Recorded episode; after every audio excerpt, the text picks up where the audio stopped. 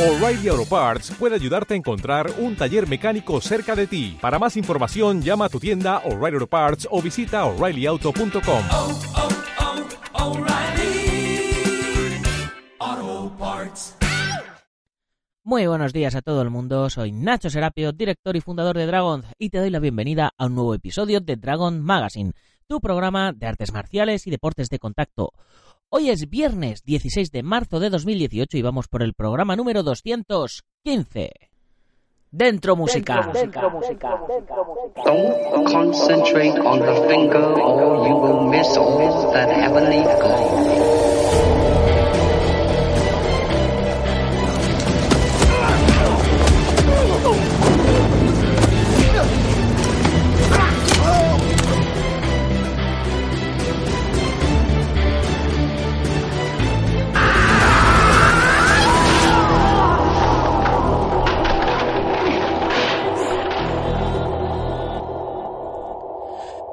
Como todos los viernes, nos toca cine marcial.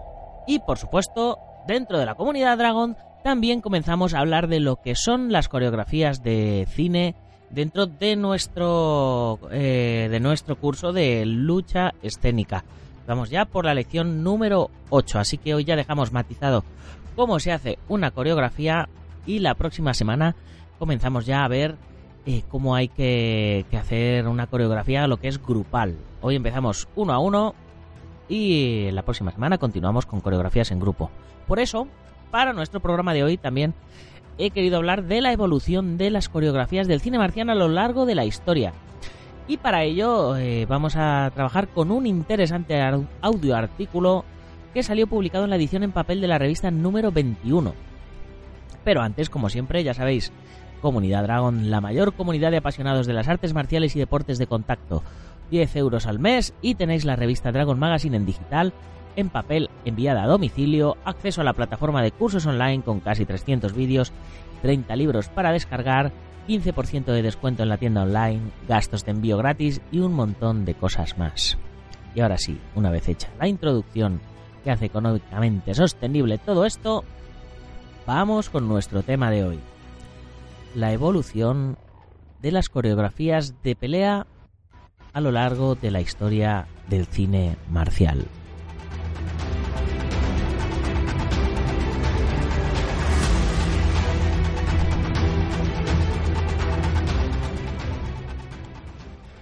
Los aficionados al cine de artes marciales tenemos que agradecer a los coreógrafos ofrecernos películas muy diferentes, de distintas épocas y aplicaciones marciales de todo tipo. Como cualquier otro gremio, el de los coreógrafos ha ido evolucionando con los tiempos y a poco que hayas visto notarás tremendas diferencias entre las peleas de los films de las Shaw Brothers, las de Bruce Lee, Jackie Chan, Van Damme o las últimas de Scott Atkins. El cine ha ido cambiando y las coreografías han reflejado ese cambio, creándose películas que modifican las tendencias coreográficas en cada momento. Eh, a lo largo del programa de hoy vamos a ver cómo ha sido esa evolución, sin limitarnos a hablar del cine en el que pensamos cuando hablamos de coreografías de artes marciales, el chino, el cine de Hong Kong, que ha ido a la cabeza durante muchísimos años reinventándose cada cierto tiempo. No podemos olvidar que las artes marciales incluyen estilos de combate y autodefensa de muchos países, y por ello también veremos cómo han evolucionado las coreografías en Japón, Corea del Sur, Tailandia o la India, sin olvidarnos por supuesto de Estados Unidos. Claro, así como una retroalimentación entre diversos países que ha ayudado a que evolucione y se adapte a los tiempos para poder seguir impresionándonos en cada película de artes marciales que se estrena. Sus orígenes teatrales. Antes de que existiese el cine, existía el teatro. Es de sobra conocida la ópera china de Pekín, sobre todo para los seguidores de Jackie Chan. El espartano entrenamiento marcial y acrobático, además de interpretación, danza y canto, conseguía mostrar en las obras secuencias de acción y combate, por lo que cuando comenzaron a rodarse películas de kung fu, se plasmaban las mismas coreografías teatrales, siendo la única diferencia que en vez de público había una cámara. Los actores, muchos de ellos actores de teatro reconvertidos a estrellas del celuloide, no lo tenían muy difícil para asombrar al público, aunque fuesen doblados en ciertos momentos por los especialistas que iban saliendo de la propia ópera. Grabar las obras de teatro tal y como se representaban fue lo que comenzó con el género, que incluso se atrevía con artesanos efectos especiales igualmente inspirados en los trucajes del teatro. Estamos hablando de principios del siglo XX y las historias mantenían a los héroes clásicos como Wong Fei-hung y Fong Sai-kyuk como protagonistas, siendo producciones salidas de Shanghái y Hong Kong. En Japón se puede seguir el mismo esquema a través del teatro kabuki y el no. Las obras representadas se filmaban manteniendo las coreografías de lucha excesivamente encorsetadas. Posteriormente, el cine de samuráis avanzó con coreografías más ricas pero manteniendo el estatismo del samurái. Poco a poco esa tendencia ha ido modificándose con películas que beben del cine de Hong Kong de los 80, pasando por el realismo de un combate con katanas o con técnicas de kung fu, como la excepcionalmente coreografiada por Donnie Yen de Princess Blade de 2001. No obstante, el cine de samuráis ha tenido contadas evoluciones a nivel coreográfico, con estilos más o menos espectaculares, pero manteniendo el bushido en sus combates. Fuera del cine de samuráis, Sonny Chiba fue quien destacó con su cine duro y violento, traspasando fronteras con su saga que comenzaba con The Street Fighter de 1974. Igualmente, se ha creado un pequeño género de cine de karate con películas como Karate Girl de Rina Takeda o Kuro Obi de 2007, con auténticos maestros de karate, pero que no ha creado la repercusión que merecen. En 1929 apareció en la excolonia británica The Burning of the Red Lotus Monastery, pero el título que cambió las coreografías fue The Story of Wong Fei Hong en 1949, protagonizada por el actor de la ópera cantonesa Wang Tak-hin, encarnando al mítico héroe popular en un total de 99 películas de la serie original, además de otras participaciones posteriores fuera de la continuidad de la saga. Estas películas buscaban un mayor realismo en las peleas, comenzando a cambiar el concepto teatral visto hasta ese momento. Gracias al éxito de la saga, donde el propio Tak King coreografió en diversas ocasiones y donde aparece la florinata del posterior cine hongkonés de los 60 y 70, los coreógrafos surgidos en su gran mayoría de diversas escuelas de ópera pudieron innovar en las peleas, usando además actores que realmente eran expertos en kung fu, como el propio Tak King, Shin Qian, Eterno Han de Operación Dragón, Simon Yuen o Yuen Xiao Tien, el mismísimo maestro borracho.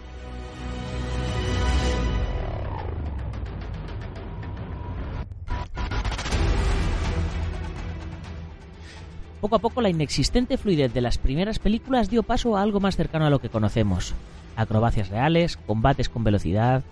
Esta evolución la acogió el público de manera excepcional y duró hasta casi los años 60, donde convivían estos films que seguían siendo deudores de la ópera con el denominado wuxia o cine de espadachines. Incluso se puede dar un paso más allá y ver la existencia de películas Jianhu, donde los héroes trascienden el plano físico y están dotados de poderes un cine fantástico primitivo, pero igualmente influido por el teatro que después de varias décadas cansaba al público. Entre las productoras que nutrían al género de títulos wuxia estaba la posteriormente todopoderosa Shaw Brothers.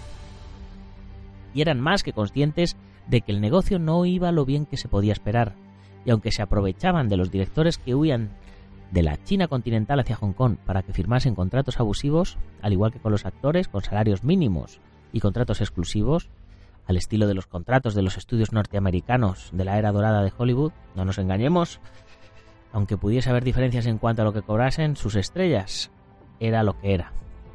Pero bueno, llegó un momento en el que no era rentable. Había que dar un aire fresco al cine de artes marciales y fue Vengeance de Chan Chen en 1970 la película que volvió a insuflar aire al género. Un reparto encabezado por Ti Lung y David Chang posteriores superestrellas de la Shao y con coreografías de dos miembros de la familia Yuen. Por un lado, el hijo de Simon Yuen, Yuen Cheung-chan, y por otro lado, un alumno del propio patriarca, Tong Kai. El desconocido director Chan Chen consiguió incluso galardones en el Asia Pacific Film Festival para David Chiang como mejor actor y para él mismo como mejor director. Y es que la visión de Che marcó un antes y un después, siendo una evolución totalmente fluida la que llevó de la ópera hasta ese momento. La recuperación económica que comenzaba a sufrir Hong Kong ayudó a que la gente abriese eh, su mente a los cambios, se relajase un poco y de esta forma pudieran disfrutar de un cine diferente. Cine de kung fu, pero con toques policíacos que por su violencia, en la versión norteamericana, aparecieron algunas secuencias en blanco y negro. Las coreografías de las películas de Che hacen avanzar las tramas e incluso madurar a los personajes, además de ser violentas y sangrientas. Curiosamente, en diversas fuentes hacen hincapié en este título como revulsivo del género, pero tres años antes el propio Chanche nos trajo un clásico imprescindible, El espadachín manco, con Jimmy Wan Yu como protagonista. En ella, aunque se trataba de un wuxia, podemos ver los mismos elementos de Vengeance que hicieron que llamara la atención, violencia, sangre y un dramatismo que son marca de la casa. El uso de trampolines, cables y demás efectos se usaban continuamente en los wuxia, mientras que las peleas más realistas conseguían sobre todo a la Shao unas taquillas que les mantenían en activo con nuevas películas, de desigual calidad, pero con un abanico muy amplio de productos. Tenemos, por ejemplo, las películas de King Hu, como Can't Dream With Me, donde la musicalidad de este director se transmitía en las coreografías, aunque estaban más cerca en el espíritu a de las representaciones teatrales debido en parte por su fijación en los géneros de espadachines con más connotaciones fantásticas. Por último, tenemos a Liu Chia Liang o Lau Carleon, otro mítico especialista, actor y director y coreógrafo surgido de la ópera china y que poco a poco fue subiendo puestos en la industria del cine y en las Shaw Brothers para mostrarnos auténtico kung fu y volviendo a poner de moda a los monjes Shaolin. Coreografías largas y muy técnicas dirigidas además por un experto ampliaron el espectro de las propuestas cinematográficas a la vez que aparecían nuevas estrellas como Gordon Liu, alumno del mismísimo Carl Leung. En 1973, tras la muerte de Bruce Lee y debido al bajón que de nuevo sufría el género, aparecieron los clones del pequeño dragón, añadiendo los combates más directos, más reales, aún de los de Chen o Liang, y llenando así cines de películas que aunque se pudieron ver con, con títulos de gran calidad, no conseguían el éxito de los anteriores. La industria se mantenía a flote y poco a poco a la espera de un nuevo Bruce Lee, aunque no fue hasta 1978 en que apareció otro punto de inflexión y en gran medida gracias a las coreografías.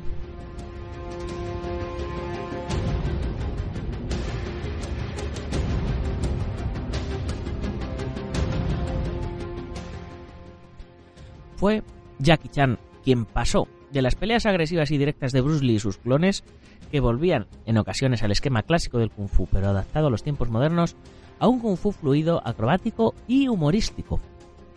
El uso del propio decorado y el atrezo como parte de la coreografía, junto a las acrobacias de un Jackie Chan en plena forma, cuajaron, lanzando al estrellato a Jackie y curiosamente al mítico Yuen Xiaotien, el maestro borracho, que creó un subgénero repitiendo este personaje hasta su fallecimiento. El paso a los 80 hizo que de nuevo Chan mezclase el humor con la acción y las escenas arriesgadas más impresionantes en la saga de Police Story, haciendo que todo el mundo se fijase en el cine hongkonés de acción, desplegando títulos que siempre traían especialistas de infarto junto con combates rapidísimos de kung fu.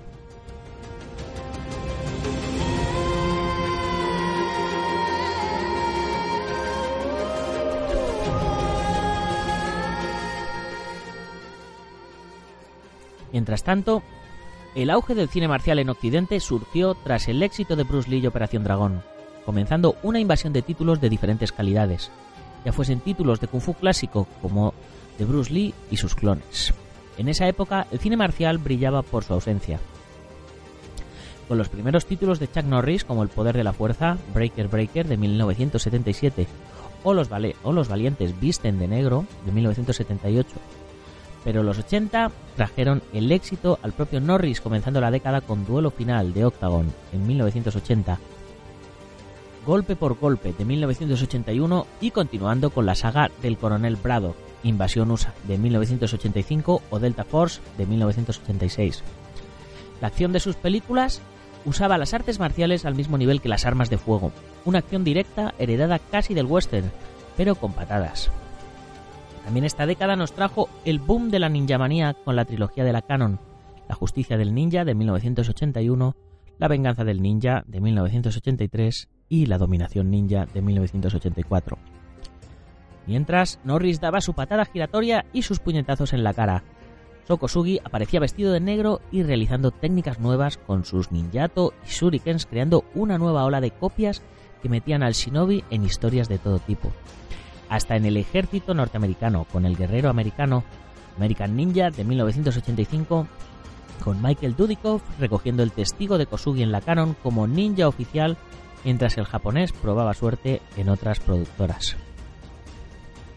El cine ninja convivió con el de Norris, pero justo cuando ambos subgéneros parecían comenzar a apagarse, apareció Jean-Claude Van Damme con Contacto Sangriento en 1988 y el género se reavivó. Pero antes de llegar a esto, quiero recordar Karate Kid, la original de 1984. Sus coreografías mostraban auténticas técnicas de karate en medio de una historia dramática, que ya sabemos, tuvo varias secuelas y el remake con Jackie Chan. El éxito de esta película provocó de nuevo muchísimas copias con maestros de artes marciales escondidos en diversos trabajos infravalorados.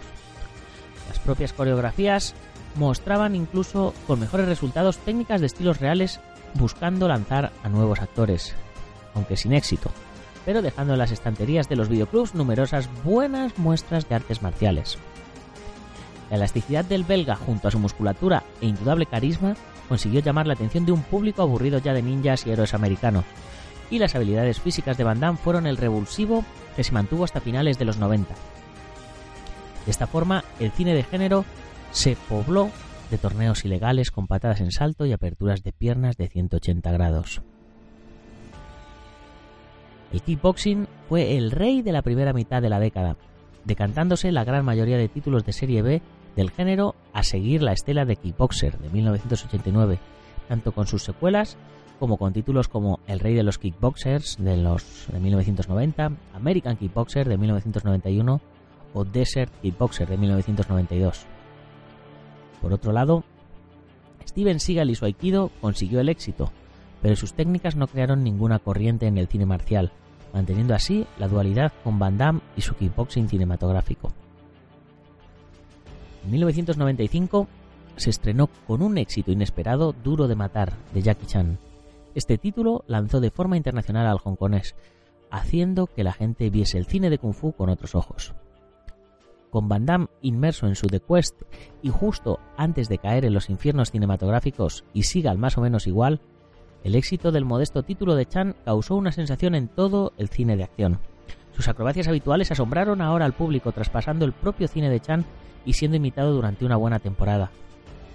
Los proyectos de Chan en Hollywood y el traspaso de Hong Kong de manos británicas a chinas en 1997 hicieron que muchos de los talentos de Hong Kong probasen suerte en Estados Unidos, inundando el cine de género de kung fu y cables. Van y sus películas con directores asiáticos como Sui Hark, En el ojo del huracán o Double Team, Jong-woo, Blanco Humano y Ringo Lam, Al límite del riesgo, Salvaje y Replicant, le situaron en el ojo de la acción, en el ojo del huracán, como su película. Por otro lado, Sammo Hung se encargó de Double Team, por ejemplo, junto a otros grandes valores hongkoneses, mientras que la acción balística de Jong-woo desembarcó con fuerza. Grandes tiroteos mezclados con patadas marciales que ofrecía en blanco humano, haciendo que la pirotecnia visual de Jong-woo se replicase en el género.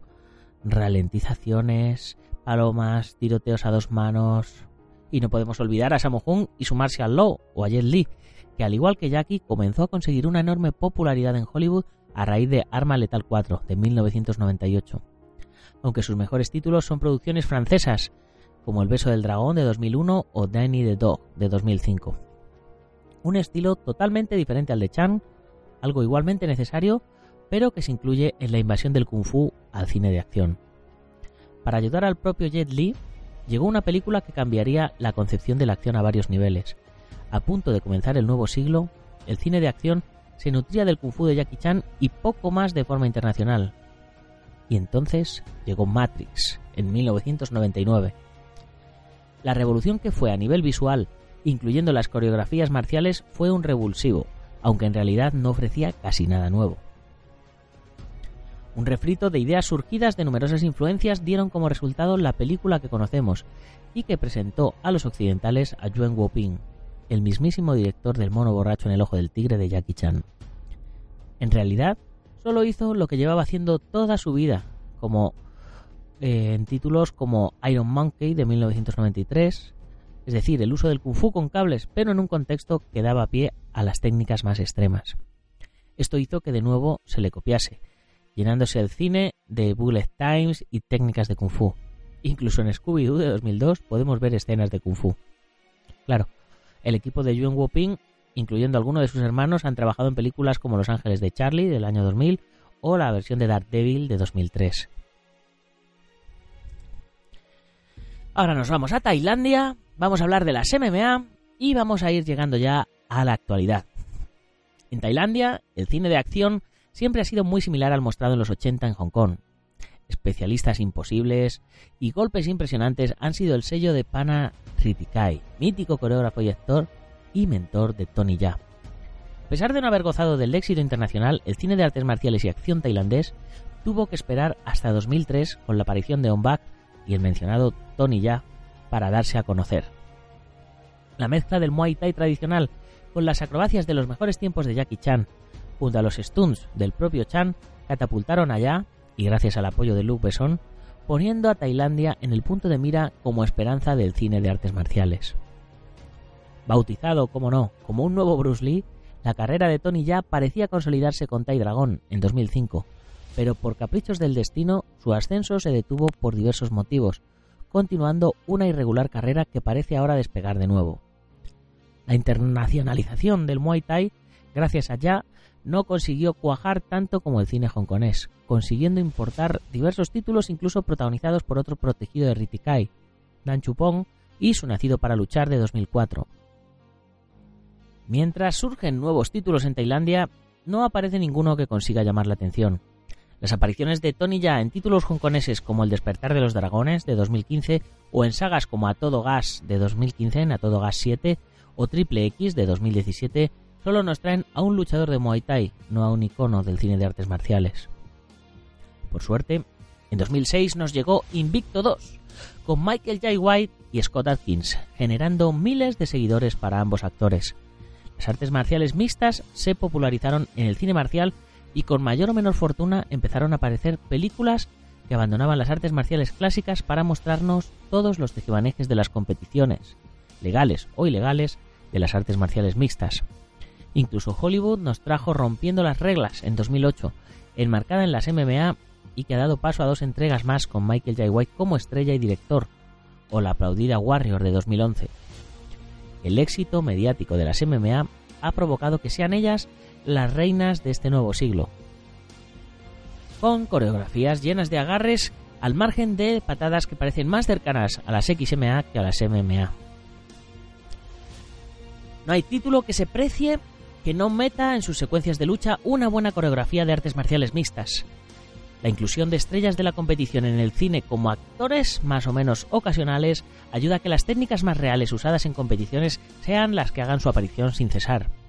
Incluso Donnie Yen mezcla kung fu con artes marciales mixtas y grappling en sus coreografías en Hong Kong, donde continúa conviviendo con películas de corte más clásico, incluyendo peleas con cables, que hacen que a pesar de esta evolución continua del cine de artes marciales, continuemos viendo kung fu clásico, cables, monjes taoístas, pero sin olvidar la rica mezcla que se produce al usar diferentes influencias en nuevos proyectos con nuevas tecnologías que pueden ofrecer nuevos acercamientos a la mitología china, como The Monkey King de 2014, pero sin olvidar las artes marciales más realistas como lo que viene de Indonesia, con gente como Iko Uwais y sus redadas asesinas. Lo que es seguro es que podremos seguir viendo cómo evolucionan las coreografías, cómo van mutando constantemente consiguiendo convivir nuevas y viejas técnicas, pero siempre con un punto de innovación para que nosotros, los aficionados a las artes marciales y deportes de contacto, podamos seguir disfrutando de lo que más nos gusta, nuestras pelis palomiteras de cine marcial.